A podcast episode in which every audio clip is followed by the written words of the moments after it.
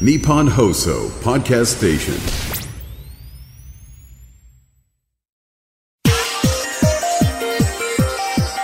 いい子の MC 事情あそっかいや、あの、全然 そう。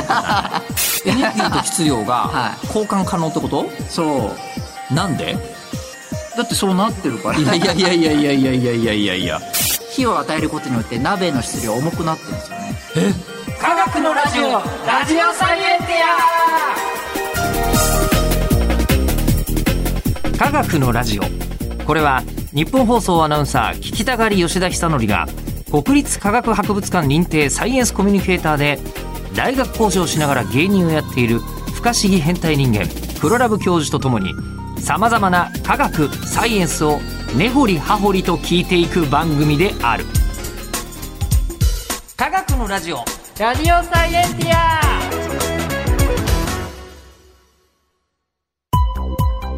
間違った話はしないけど、正確さにこだわると逆にわかんなくなるので、興味を持ってもらえたらこの世界はめっちゃ細かく説明してくれる人がいるので、そちらを参考にしてください。で、前回からですね、えーあの、科学の巨人、えーアインシュタインはいがテーマ。素は晴らい、しいででもす特許庁の職員だったって知りませんでした。いやー不思議な方ですよねねえでも天才すぎてあれでしょなんか死後に脳が盗まれたりするでしょそうそうそそううねなんかね222箇所ぐらいでしたっけに分割されてるんですそよう、なんかスライスされちゃって。スライスさ食れべたやついるらしいですね。 えー、そうなんですか、うん、そうなの。じゃなんあか集集めたら「ドラゴンボール」みたいに出ないですねもう、もうね、出ないです ね。あーなんてことだ、まあ、その、あの、いろんな逸話がありますが、はいまあ、その、なんでそんな話になったかっていうのも全部すげえことをいっぱい言ったからで、んえーで、前回は特殊相対性理論というやつのお話で、光の速さはマックスが決まってるぞとそういう話がありました。はいが、今日は、そこで出てきたあの公式とそれがどう関係あるのよというお話でございますね。はいそうですじゃあ、テごーざいマまはす、テーマは何ですか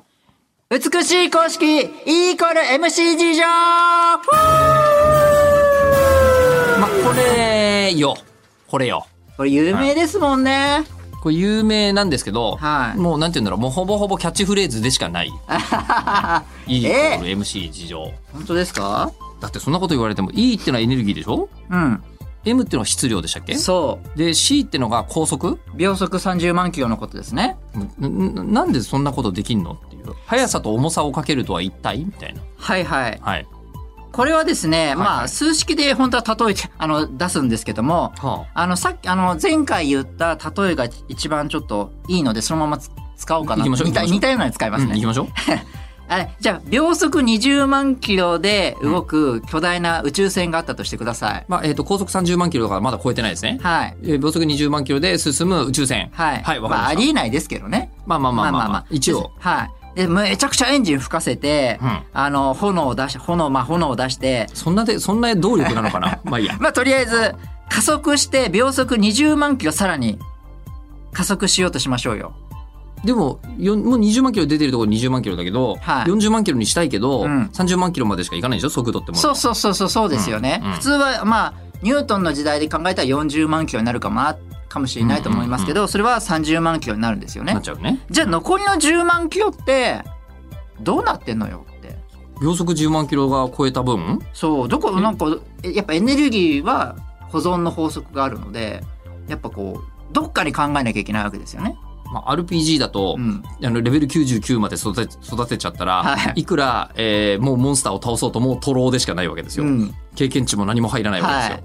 ですよ、えきどこかに消えてるんじゃないかと思ったけど、はい今言ったエネルギー保存の法則というのがあるということは、はい、えでー計算から求めたら、ええあじゃあエネルギーはもうこれ30万キロしかいかないんだったらその分他の残りの余剰エネルギーは質量になるんだっていうふうに計算からも求まったんですね。あ E イコール MC 事情あそっかっていやあの全然そうかな 全然現象として想像できない光の普遍っていうふうに考えるとそこまでなるんだっていうふうになるわけですよ。重さが重さになるエネルギーが重さになるエネルギーが重さになるはい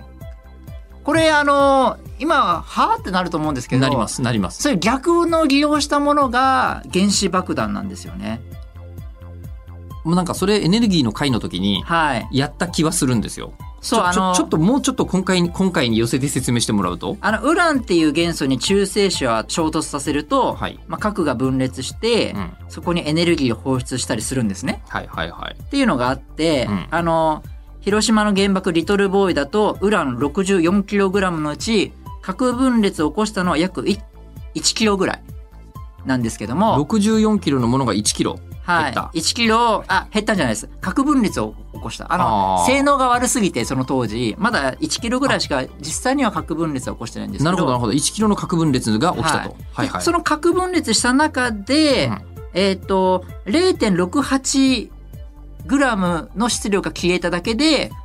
あのエネルギーが出たんですね広島の都市を破壊したはずですけども0.68グラムはいで原爆ぐらいの。はいあのさ秒速30万キロなのであれが自浄された計算になるので質量をかけるとんでもないエネルギーが放出されたっていう例の一つですね、E イコール MC 事情。うん。っていう風に質量からエネルギーにエネルギーから質量になったりする例の一つですかね。あの、あの、エネルギーと質量が、 はいあの、こう、交換可能ってことい。そなんでう。だってそうなってるからい。やいやいやいやいやいやいやいやいやいや。あのーあの前回光はんそのゆっくりになるって説明した時にこう斜めに光はなるって言ったじゃないですか。あれを数式三平方の定理とかでいろいろこう複雑な数式を解くと最終的には E イコール MC 事乗になるんですよ。結構長い式解かなきゃいけないんですけど。うん。でもその数式がそうなのでその時はみんな「えそんなことあるの?」ってなったんですけど、やっぱそうだってなったんですよね。うーん。だから普通にあのお鍋お鍋に火を灯すじゃないですか。まあ、似ますよね。いますよなんね。かうんであれ完璧にそんな精度の測定器はないんですけど全部の測定できる質質量を測定できる機械があればあれ火を与えることによって鍋の質量重くなってるんですよね。エネルギー与えてる続けてるからちゃんと測ればなんですけどね。そうなのそうあだからあれもいいこれ MC 上だから僕鍋食べてるからあいいこれ MC 上だよねと思ってます。本当に本当ね。えーあの、ごめん、本当には、あの、どっちかと いうと、フロラピケツがそれを考えたのは本当にではなくて、鍋が重くなる衝撃の方が、あーでもほんあの測れないですけどあの精度が本当にビビたるものなのであー実際にはそういうふうになってたりするし、うん。エネルギーを与えて質量を生まれさせてることをいつもやってるんですよ筑波とかで。エネルギーを与えてエネル必ギ要ーが超強力なエネルギーを作ったあの物質をこう埋めを誕生させるっていうのをやってるんですよ。何作ってるんですかは加速器っていう機械あ、ではあはちっちゃな物質を作る時にその加速器で作ってんですよね。あ、つまり、うん、えー、全てのうんこの世の物質はエネルギーでできているということそでうすか、そうですそうですそうです。あれなんか考えにくいですけどでも実際いい子の MC 上めちゃくちゃいろんなとこで特に筑波とかで 筑波好きですけど、ええ加速器っていう機械があればずっとそれやってますエネルギーを相当エネルギーを与えたら新たなそのエネルギーから物質が生まれるっていう考えにくいですけどええそうやって生まれてたりする我々もエネルギーってことですかまあまあまあまあそう言ってしまあえばそうめでちすゃくちゃね、ば、そうそうあのあの細か質いという量かお重くなってるのかかなりの部分はエネルギーだったりするのでそうなんだそうなんですよ意外とちょっと考えにくいかもしれないですけどそうやってイーコール MMC 事情っていううーのが、まあ、1905年に生まれてきてでそれからあれあの原子力原子核の、あのー研究をしてた時にあれこれイーコール MC 事情ってこれ使えるんじゃねみたいな爆弾に使えるんじゃないみたいなことになってあの、まあ、原子爆弾に結びつくので別にアインシュタインがあの原子爆弾を開発したとかいうわけではないんですけどそれ直接たまたまあアインシュタインさんが言ってた式がこの通りになるかもねみたいなうんできたらっていうふうになって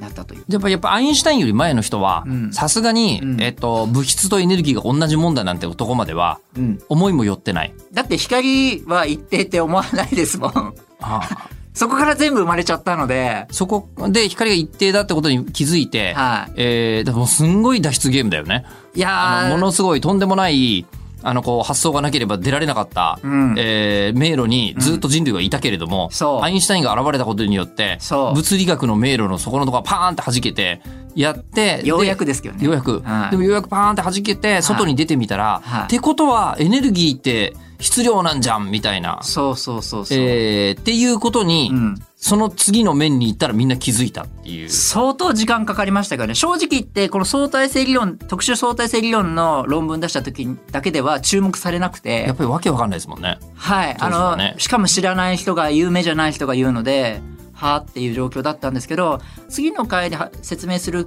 論文を出してそれがちょっと有名な人に「これすごいじゃないか」って言われて「えそ他にも何出してんの論文うんうん特殊相対性理論です」ってうんうん言ってちょっとだんだん注目され始めたっていういきさつがあるんですよ。バズったのばそうば全然バズらなかった最初は。初めは、だから初めは、この、あの、ツイートは特殊相対性理論見っけた。E, G- e イコール MC 事情。そうみたいなツイートは。リツイートゼロ数りうんゼうんロ。うん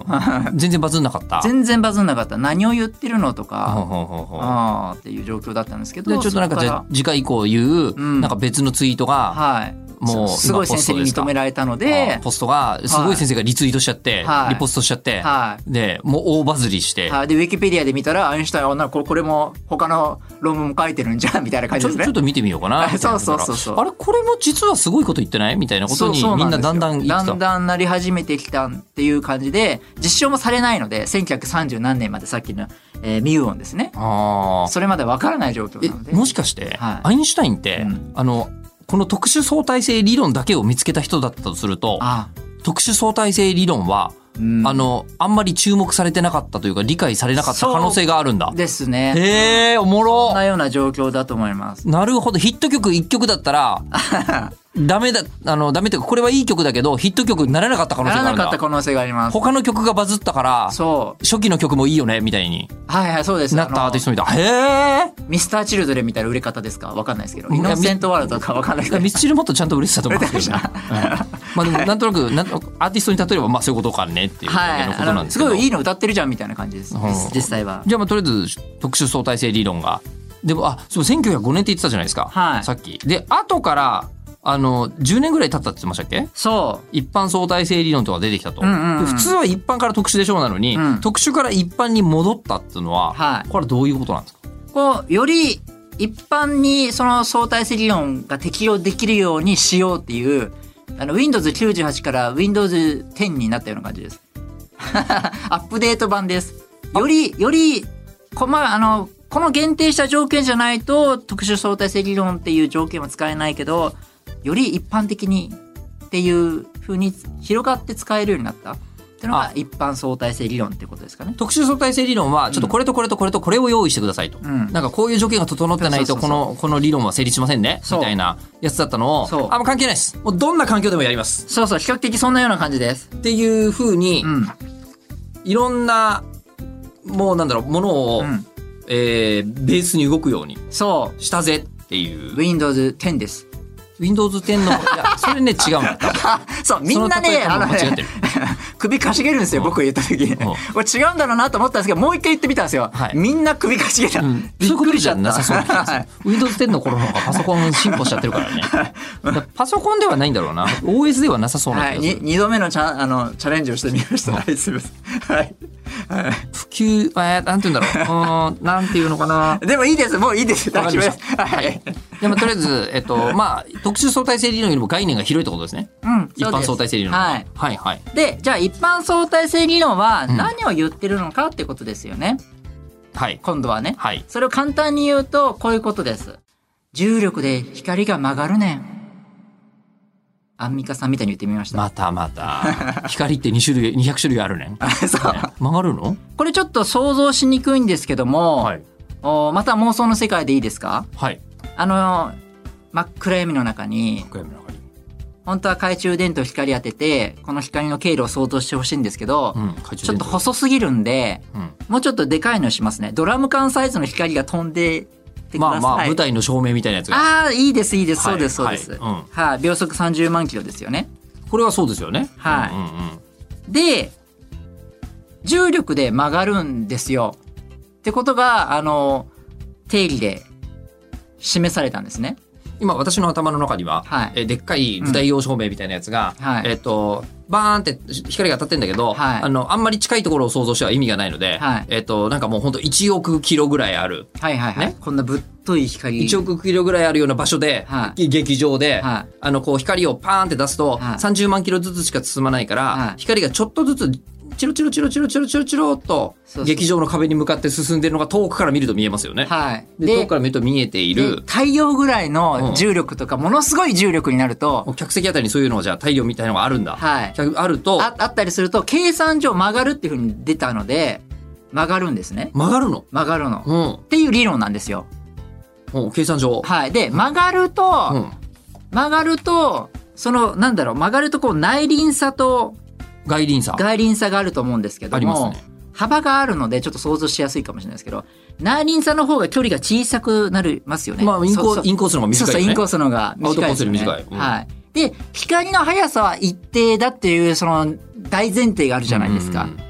ということは、距離イコール速さかける時間、距離は速さかける時間で求まるので、うん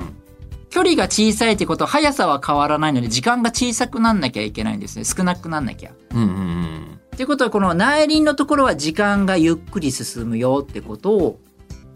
伝えているのが、一般相対性理論になります。伝わりますつまり、重力が重ければ重いほど時間のははゆっくり進むよってことになります。確かに、はいそれはわあの内側と外側でスピードが違うのは分かるんそでうすそようそうそう。スピね、ーでドが違うのも、分かるんだけど理論上はわかりますでしょまあ、ギリ分かるんですけどそうするとじゃあそこのさっきのね、頭の中で想像した超,、ぎょ超超巨大劇場そう、の中のはいスポットライトがパーンと出てるやつ出てるはこう初め太陽の近くまではうん同じ方向性でまっすぐ来るわけですうよね。ん、そうそうそう。でも太陽みたいなの近くになった瞬間に、はいえー、と両方の内側と外側でちょそっうとずつスピードが変わっちゃうとそうそうそうそう。スピードというかスピードというか、時時間間の進み方が変わっちゃそれの進み方。で変わっちゃうと、うん内側にちょっと曲がった方というのは、うんまあ、ゆっくり進んでるかうらん今まで通りだけど、そうそうそうそう外側の方はは、あの、早くなのかな、早逆くっにていう。かそうすると、はいだんだん外側の光薄くなっていくみたいなイメー ジ。薄くはならないんですよね。えひ光だから。そうなのそう。うそこまた光なのはで、いまたや厄介かもしれないんですけども、うんまあ、曲がるところが時間がゆっくりになるってことと、まあ、伝わればいいかなっていう感じですかね。ギリギリなんとかはい。光の内側と外側のスピードの差ってものがあるなんてこう想像もしたことなかったけど。はい。ままあ、それを言ったんですね。で、こう、アインシュタインはこうも言ったんです。うん特殊相対性理論は、その当時の時代は証明できないけども、うんこの一般相対性理論は今度証明できると。つまり宇宙のその星で曲がってるやつがあればそれが証拠になる。探してくれって言い出したんですね。アインシュタインは。宇宙の、宇宙でう相当強い重力のところにうんある星がこう曲がって見えるようなうんそういうかんを観測すれば証明になるってなっうたんですね。んうんで実際にあのー1919年に、うん5月29日、うん日食で、うんアインシュタインの言ってた理論通り軌道が曲がるた星が見つかったんですよ。真っ黒いくて、たいなんだ輪っかみたいのが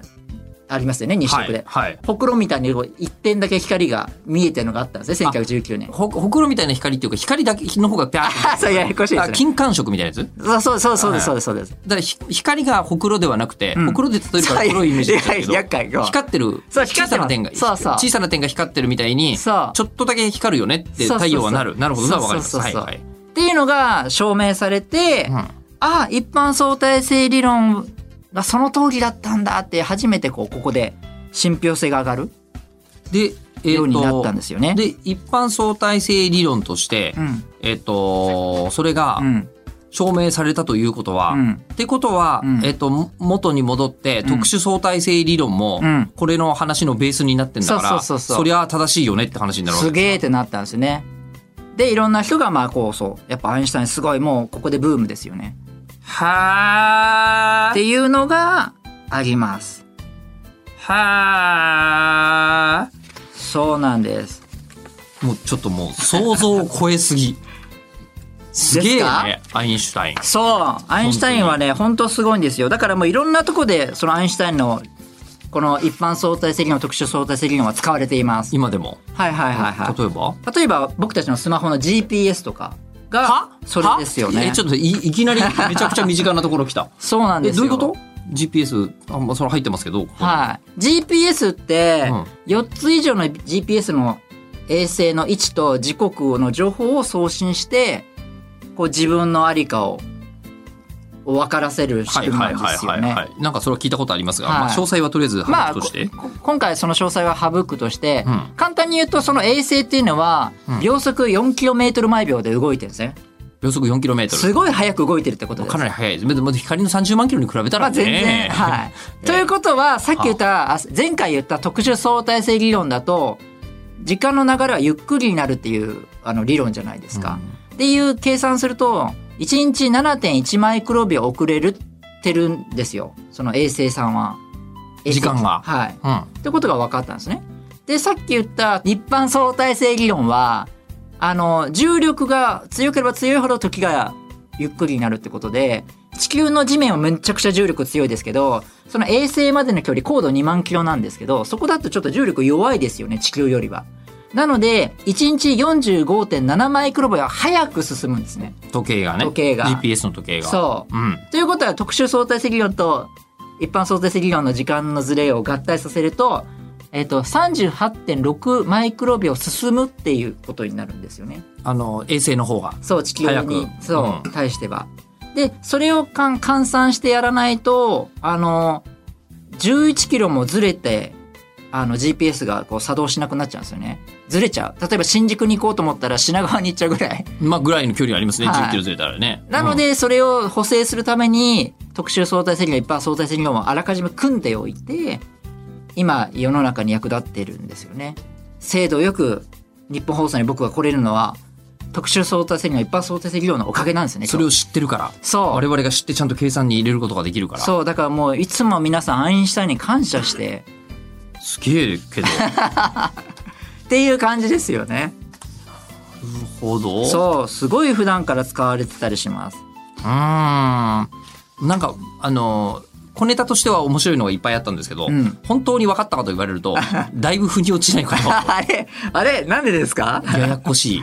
まあでも確かに体感わからない感じもありますけども、最近もう時計がもうすごく精度良くなりは、なりすぎてるんですね。で、そうなると、例えばスカイツリーってあるじゃないですか。はい。で、地上から天文、あ展望台の2箇所に同じ機械を置いて、うんすごい精度のいい時計の、精度いいのを置くと、1日あたり4.26ナノ秒を地上よりも時間が早く進んでることが分かったんですよ。なんだ ってそうなんだ。そう身近なあのスカイツリーですらそうやって早く進むんだってことが分かる隅田川でそんなことが。そう墨田区、墨田区か。。そううんあの観測すると452.596メートルらしいですそうあの、まあ、高さ自体がそう634メートルだけど、あス展カイ望ツ台リのー高さがね。そうそうそうそう、ええはいっていうことが分かったりとかですね、最近だとその先生は多分もしかしたら将来ノーベル賞を取るんじゃないかと思うんですけどもえっ、と東京大学東大の文京区にありますよね、はいなんですけど、はいあと理化学研究所って埼玉にあるんですけど、はいそこで同じ時計をもう一回こう置いてうん。測ってみたらですねだんだん東大の方がちょっとじあのなんだろう下にあるんですよね高さ的にね。高さ的うんうんに。うんなので時計が0.4ナノ秒遅れ始めたんですよ。埼玉全くの同じ利権にしとて、文京区の東大比べたら、は、はいしたら0.4ナノ秒遅れたので、あうん、それを換算するとあさいえ理化学研究所と東大では15.16メートルの高さを計算することができたんですね。あ逆算できるん逆だ算したんですよそうそうそう。はあそういうふうに今どんどんあまりにもあの高度な科学技術になったおかげええで、そういうことも分かるようになってきた。っへてえいうのがねそうあ一般相対性理論なんですよね。逆に言うとそのめちゃくちゃ正確な時計とか作った人って、あのいやなんでそんなそこまで気にすることないでしょとねいくらオリンピックだって0.47秒早いとかそんな記録取んないでしょみたいなことを言っていたけど、いやいやいやいやとこれからの時代は違うぞと。特殊相対性理論一般相対性理論と組み合わせてご覧なさい とめちゃくちゃいろんなこと分かっちゃいますよみそうたいんなですこよとがそここで現れたわけうです現よれ始めてるってことですね。科学技術ってなんかなんか単に初めはこだわって作ってただけのものが他の人によって生かされることがいっぱいあるんですね、いやだからねもうこの時代にアインシュタインを蘇らせたい。今、うん、うん本当そう思ってる。だから本当脳を集集めて、えほとんど集まってるらしいんですよあれ。えそうなのはい。ただ重要な部分だけがないらしくて、それ多分僕知らないですけど正しい情報はえっと食べちゃった人と食べちゃった人かがもしいたらそこなんてことしてくれたんだって話ですけど、うんそういうところですよね。でもどっかにアインシュタイン並みの人もやっぱりなあ一定の確率でいるんでしょう、いるいるはずきっですからとねね。吉本興業にも、もいるし、そうそうそう 漫才、ええそう かた確かに漫才の性能すごくいいと思います。漫才の性能がねはいはいすごくいいと思います。はい。っていう感じですかね。うんまはい。あ、とりあえずあの GPS とかのうん身の回りでもう生かされてることも分かったんですけど、そでもなんかアインシュタインっていうとかうんはもうあのオタクとしてはうん SF とかそういうのでやたらめったら出てくるわけですよ。ああ出てきます？出てくる逆出てくるに。出てくる出てくる。バックトゥザフィーチャーのドグとか。あ違う違う。それはそれでまあ出てくるけ どあれはライトだね。あ そうなんですね SF としては。そっえか。えうんでもそれこそ、うんあのこうなんだろうその相対性理論があるから、はいはいなんでブラックホールがあるのかみたいな話とかあになんかつながったりとかするあはいはいはい。じゃあそれは次回次回お話しさせていただけたらと思います。ほうわかりました、えー番組では聞いてる人からの質問を募集します科学的に気になることクラブ教授に聞きたいこと感想などは科学アットマーク 1242.comKAGKU アットマーク 1242.com まで送ってくださいではまた次回お相手は吉田久典とファイナルファンタジー7リバースを買いたい黒ラブ教授でした。全く関係ない話プレステ5持ってないですよ。 そっちからかそっちから。